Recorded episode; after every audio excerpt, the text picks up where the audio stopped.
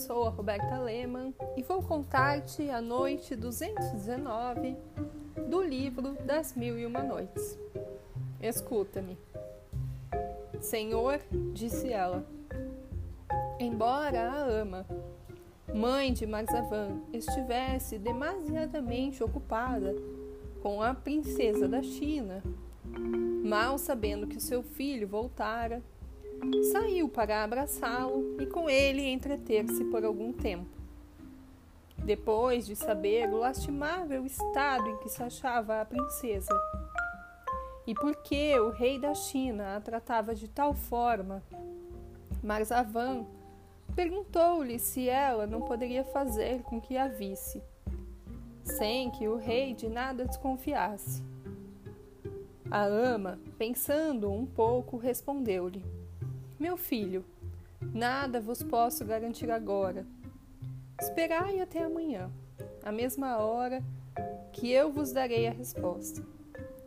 Como, fora a ama, ninguém tivesse acesso ao aposento da princesa, a não ser com a permissão do eunuco que comandava a guarda da porta, a ama que sabia estar ele a serviço do rei havia pouco e que ignorava o que se passara antes na corte do rei da China, disse-lhe: Sabes que amamentei e criei a princesa, mas não sabes que a amamentei com uma filha minha da mesma idade, que se casou não faz muito tempo.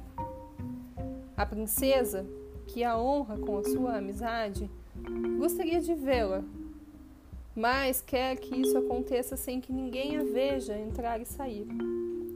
A ama quis falar ainda, mas o eunuco a deteve, dizendo: Basta-me isso. Farei sempre, com prazer, tudo quanto puder para favorecer a princesa.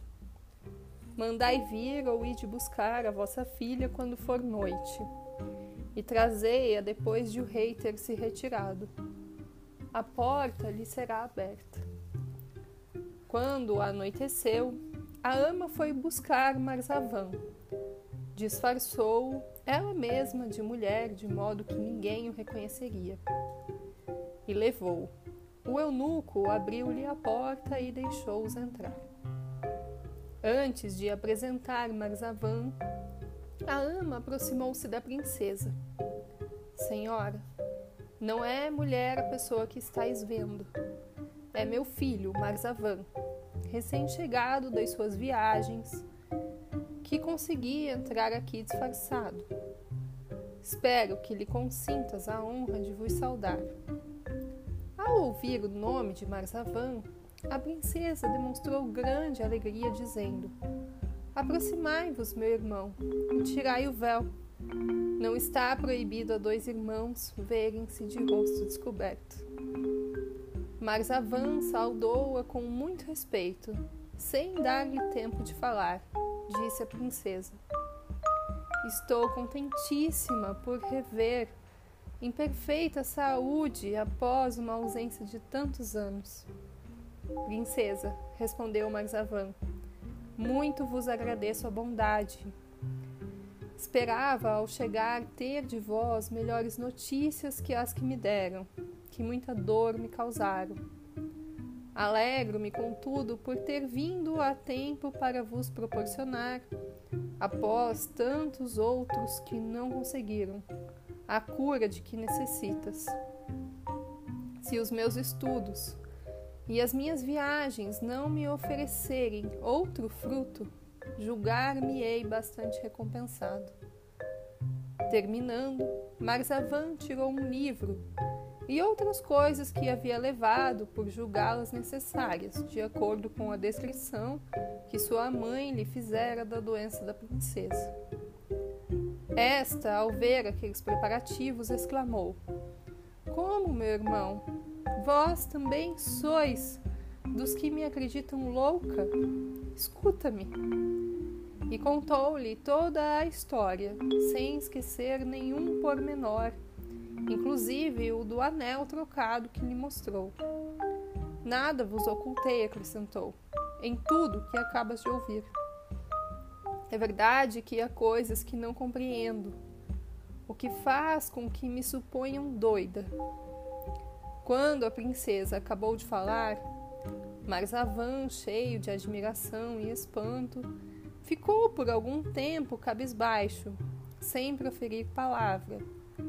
Levantou finalmente a cabeça e disse: Princesa, se o que me dizes é verdade, como estou certo, não desespero de poder oferecer-vos a satisfação que desejas. Suplico-vos apenas que tenhas paciência por mais algum tempo, até que eu percorra países que não visitei. Quando souberdes que voltei, podes ter a certeza de que aquele por quem suspiras tão apaixonadamente não está longe de vós. Após essas palavras, despediu-se e no dia seguinte partiu. Viajou de cidade em cidade, de província a província, de ilha a ilha, e em todos os lugares só ouvia falar da princesa Badura e da sua história. Quatro meses depois, o nosso viajante chegou a Torf, cidade marítima grande e populosa, onde já não ouvia falar da princesa Badura, mas do príncipe Camaralzaman, que diziam estar doente e cuja história era narrada mais ou menos como a da princesa Badura. Marzavan sentiu uma alegria indizível. Informou-se em que lugar se encontrava o príncipe. Havia dois caminhos, um por terra e outro por mar mas por mar era mais curto. Marzavan escolheu o último e embarcou num navio mercante que fez excelente viagem até as proximidades da capital do reino de Shahzaman. Mas antes de entrar no porto, o barco foi de encontro a um rochedo, por imperipécia do piloto, afundando perto do castelo em que vivia o príncipe Camaralzaman e onde o rei, seu pai, Shahzaman, estava naquela ocasião com o grão-vizir. Marzavan, sabendo nadar muito bem, não hesitou em atirar-se ao mar, indo até o castelo do rei Shahzaman, onde foi socorrido por ordem do grão-vizir, de acordo com a vontade do rei. Deram-lhe um novo traje e trataram-no bem. Quando recobrou suas forças, conduziram-no à presença do grão-vizir. Por ser jovem, elegante e de boas maneiras, o vizir acolheu-o cordialmente, simpatizando com ele pelas respostas justas e cheias de sensatez a todas as perguntas feitas. O grão-vizir percebeu até, insensivelmente, que Marzavan era senhor de mil interessantes conhecimentos o que o levou a dizer: Ouvindo-vos, reconheço que não sois homem vulgar. Provera a Deus que nas nossas viagens tivesses aprendido algum segredo para curar um doente, que há muito mergulha na tristeza e no desespero toda a corte. Mas Avan respondeu que se soubesse de que doença se tratava, talvez conseguisse oferecer um remédio. Contou-lhe então o grão-vizir o estado em que se achava Camaralzaman.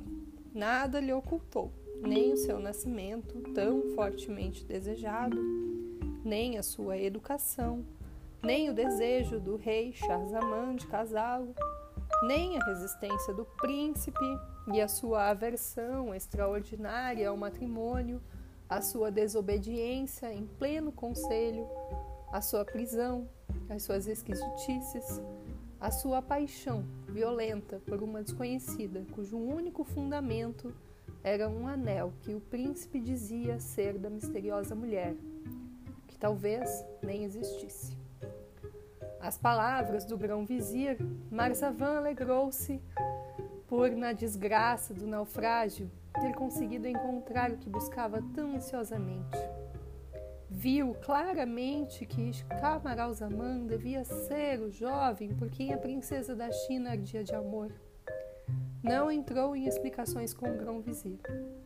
Disse-lhe apenas que, se visse o príncipe, poderia avaliar melhor o tipo de auxílio que deveria proporcionar-lhe. Segue-me, pediu-lhe o grão-vizir. Encontrareis o rei ao seu lado e eu sei que ele quer vê-lo. Primeira coisa que impressionou Marzavan ao entrar no aposento do príncipe foi vê-lo no leito, entorpecido e de olhos fechados. Sem consideração pelo rei Shahzaman, nem pelo príncipe a quem podia incomodar, exclamou: Céus! Nada é mais semelhante no mundo. Queria dizer que o achava semelhante à princesa da China. E a verdade manda que se diga que, de fato, muito se pareciam nas feições. As palavras de Marzavan despertaram a curiosidade do príncipe Camaralzaman, que, abrindo os olhos, o fitou. Marzavan, valendo-se do momento, saudou em versos improvisados que o rei e o grão-vizir não compreenderam. Contou-lhe também o que ocorrera com a princesa da China, que deu ao príncipe certeza de trazer-lhe notícias da sua amada. E o moribundo deixou transparecer no rosto e nos olhos sinais de intensa alegria. A sultana Sherazade não pôde prosseguir.